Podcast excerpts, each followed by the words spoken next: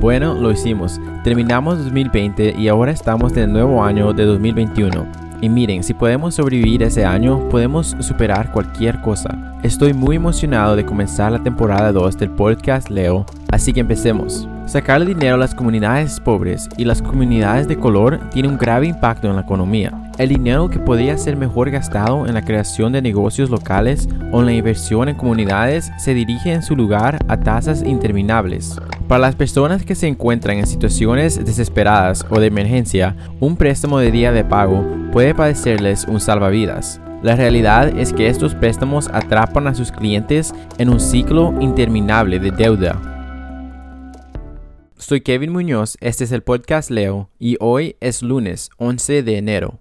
Varios estudios han encontrado que es más probable que los prestamistas de día de pago se ubiquen en vecindarios con poblaciones hispanas o negras desproporcionadamente grandes. El 75% de las tarifas cobradas por los prestamistas de día de pago provienen de prestatarios que han obtenido 10 préstamos o más al año. Además, más del 80% de los préstamos de día del pago se transfieren o renuevan en dos semanas. ¿Qué son estos préstamos de día de pago? Los préstamos de día del pago son un tipo de préstamo a corto plazo, en el que un prestamista extenderá el crédito de alto interés basado en los ingresos y el perfil de crédito de un prestatario. El capital de un préstamo de día de pago puede ser una parte del próximo cheque de pago de un prestatario. Estos préstamos cobran altas tasas de interés por crédito inmediato a corto plazo. Básicamente se trata de loan sharks o en español tiburones de préstamos, a los que se les permite operar legalmente. Estos préstamos también son conocidos por nombres como préstamos de efectivo o préstamos de cheques. Los préstamos de día de pago pueden hacer que los clientes se endeuden debido a sus altas tasas de interés y tarifas. Para pedir prestados 100 dólares, los consumidores pueden pagar 15 dólares o 20 dólares en intereses, lo que equivale a tasas porcentuales anuales de más del 300%. Aproximadamente 12 millones de estadounidenses obtienen préstamos de día de pago anualmente, acumulando hasta 9 mil millones en tarifas de préstamos. En 2014, la agencia CFPB, que repasaré lo que hacen más adelante en el episodio, descubrió que más del 80% de los préstamos de día de pago se transfieren o son seguidos por otro préstamo dentro de los 14 días, creando una trampa de deuda para personas vulnerables. En comparación, con una hipoteca, los préstamos de día de pago son bastante simples. Los solicitantes deben proporcionar a los prestamistas un estado de cuenta del banco y prueba de empleo, como un talón de pago, y después el prestamista puede verificar el puntaje de crédito del solicitante en Teletrack, lo cual es una oficina de crédito de los prestamistas del día de pago. Si el solicitante es aprobado, les escriben al prestamista un cheque personal post fechado y a cambio el prestamista le entrega efectivo a la persona. Los préstamos oscilan entre 50 dólares y 1000 dólares, pero el préstamo típico es de 300 dólares. El préstamo se vence el día de pago del prestatario, aunque los prestatarios pueden, y muchos lo hacen, reinvertir los préstamos. Los prestamistas de día de pago generalmente cobran alrededor de 15 dólares por cada 100 dólares prestados. A ese precio, la tasa de porcentaje anual de un préstamo de dos semanas es 390%. Y sé lo que están pensando, eso es casi un 400% de intereses. ¿Es eso legal? Sí, es bastante absurdo que lo sea. ¿Y por qué? Yo no entiendo. Se han realizado investigaciones de vez en cuando que exponen las prácticas de depredadoras y asquerosas que implementan estas agencias, y sin embargo todavía es algo que los políticos debaten. Durante la pandemia los prestamistas de día de pago ven el caos y la crisis como una oportunidad de ganancias, porque eso es lo que hacen, se aprovechan de las personas que más necesitan dinero. En muchos estados, los prestamistas de día de pago estaban trabajando para ser declarados negocios esenciales, para poder continuar aprovechando de las familias, incluso cuando aumentaba la inseguridad financiera. Estos préstamos que atrapan a las personas en un ciclo de deudas nunca son esenciales en una crisis aún hacen más daño. Para las comunidades de color, los daños de los préstamos de días de pago son profundos, exacerbando la persistente y creciente brecha de riqueza racial. Es mucho más probable que las tiendas del día de pago se ubiquen en comunidades de color, incluso cuando se controlan los ingresos. Los prestamistas de día de pago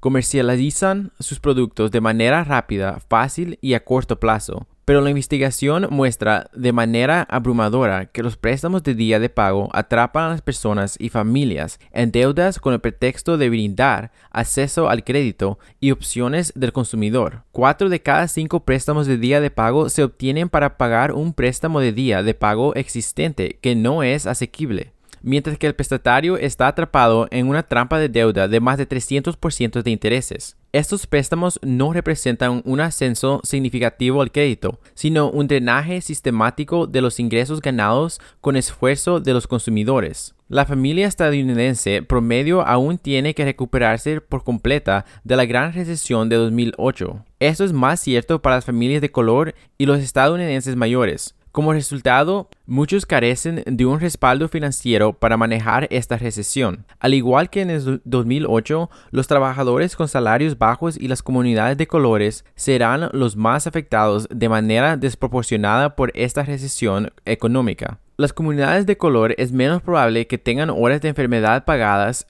y seguro médico, menos probabilidades de trabajar de forma remota y más probabilidades de entrar en contacto directo con otras personas, ya que no tienen más remedio de que seguir trabajando durante esta crisis. Esto los deja más vulnerables que nunca a los préstamos abusivos. Sin protecciones, los prestamistas de día de pago eliminarán las asistencias de ingresos de estímulo, las prestaciones del seguro de desempleo y la disminución de los salarios de estos trabajadores que ya están en dificultades. Sí existe una agencia federal que se creó para protegernos de estas aves rapaces. Fue propuesto por primera vez en 2007 por Warren, cuando era profesora de Derecho de la Universidad de Harvard, y aprobado como parte de la ley Dodd-Frank de 2010 durante la administración de Obama en respuesta a la gran recesión de 2008. En un discurso de 2015, el presidente Barack Obama propuso una nueva regla que la CFPB debía hacer cumplir para proteger mejor a los consumidores de atascarse en ciclos de deuda. Advirtió a la industria que los medios que obtengan ganancias de esa manera tendrán que encontrar un nuevo modelo de negocio. La regla iba a empezar a ser efectiva en enero de 2018, pero fue retrasada por el entonces director interno de la CFPB,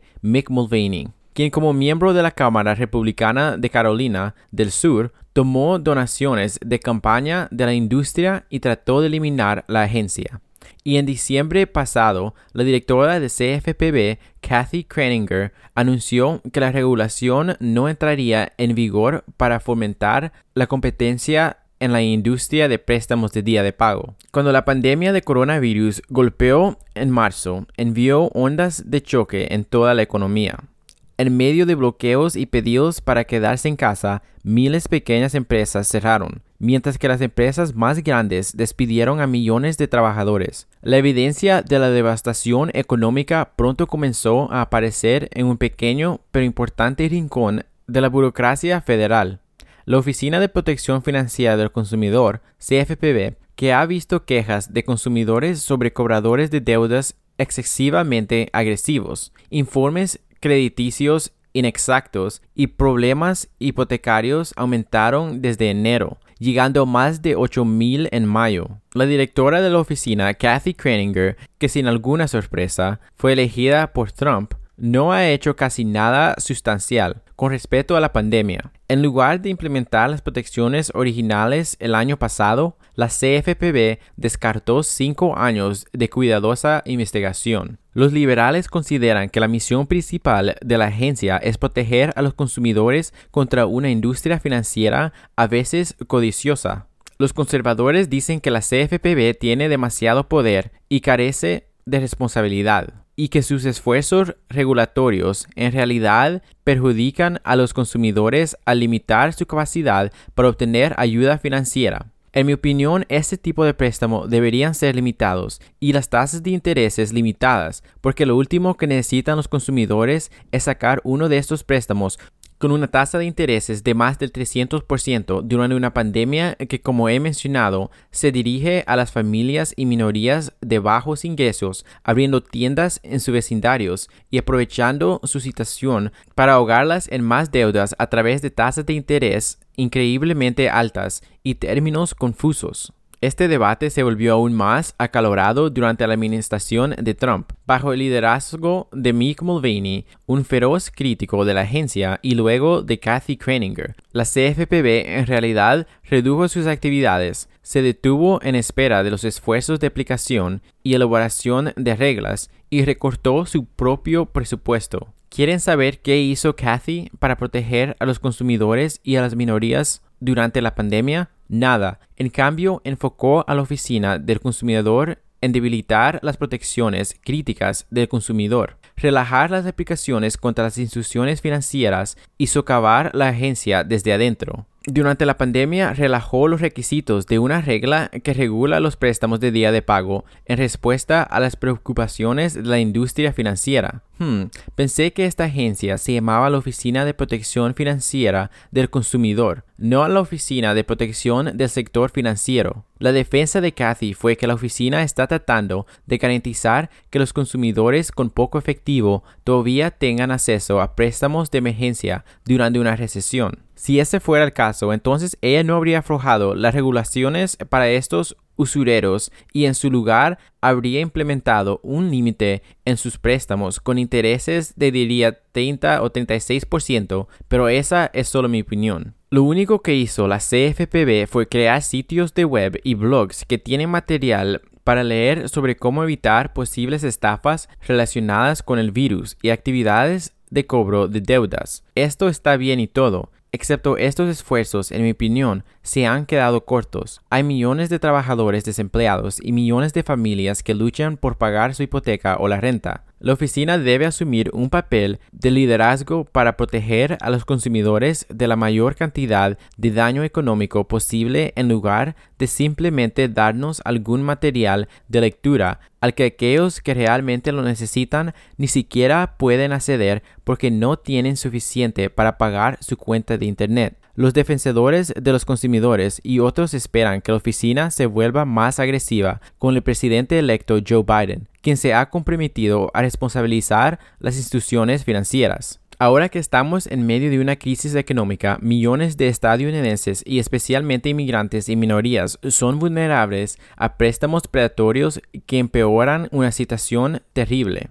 Los préstamos de día de pago simplemente es una trampa de deuda. Si tienes problemas para pagar tus facturas, evita los préstamos de día de pago y busca alternativas, como préstamos de cooperativas de crédito, llamadas credit unions en inglés, o de amigos y familiares. Comuníquese con cada compañía o persona a la que le debe dinero y explíquele que necesita ayuda debido al coronavirus. Haciendo esto podría ayudarle a retrasar o reducir sus pagos mensuales o evitar intereses y tarifas por retraso. Los consumidores merecen protección contra los préstamos de trampa de la deuda. La acción equivocada de la CFPB hace que sea aún más urgente que el Congreso apruebe inmediatamente la HR 5050, que es un proyecto de ley bipartidista para limitar las tasas de interés de los préstamos predatorios al 36%. Esto protege a los consumidores de resultados dañinos como las tarifas que quiebras y sobregiros durante tiempos económicos inciertos. También protege contra tarifas injustas y evita que la actual crisis de salud pública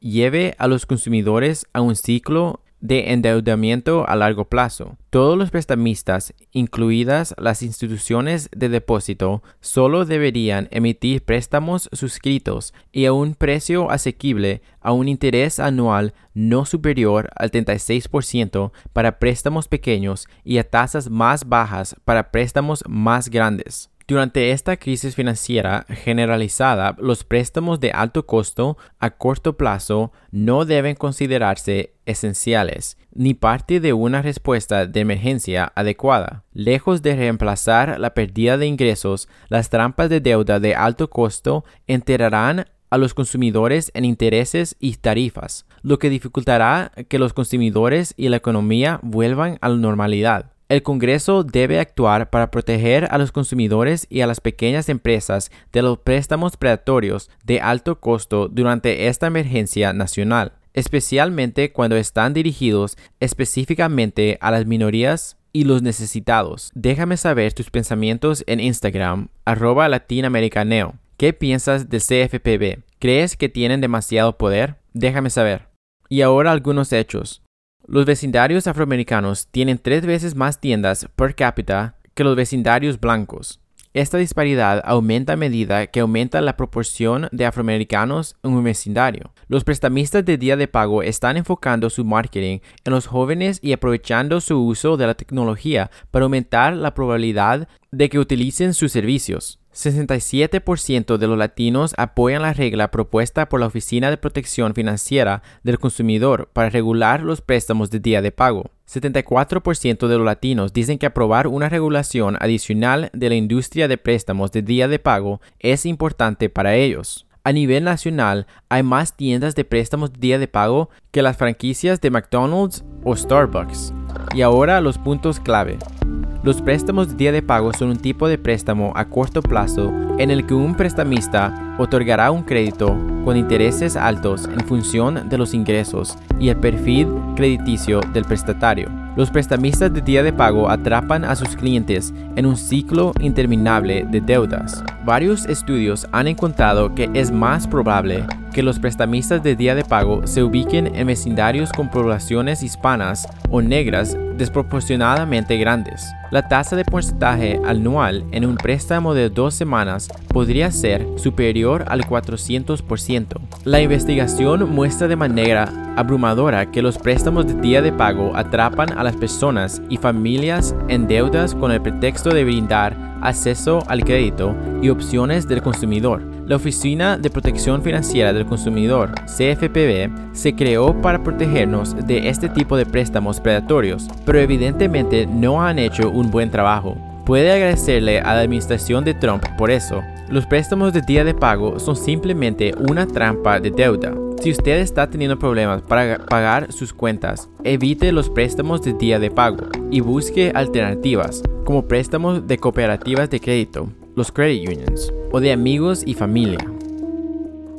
Para más información y para mantenerte al día, puedes seguirme en mi Instagram, arroba latinoamericaneo, y si necesitas más información y recursos, puedes visitar mi sitio web latinoamericaneo.org.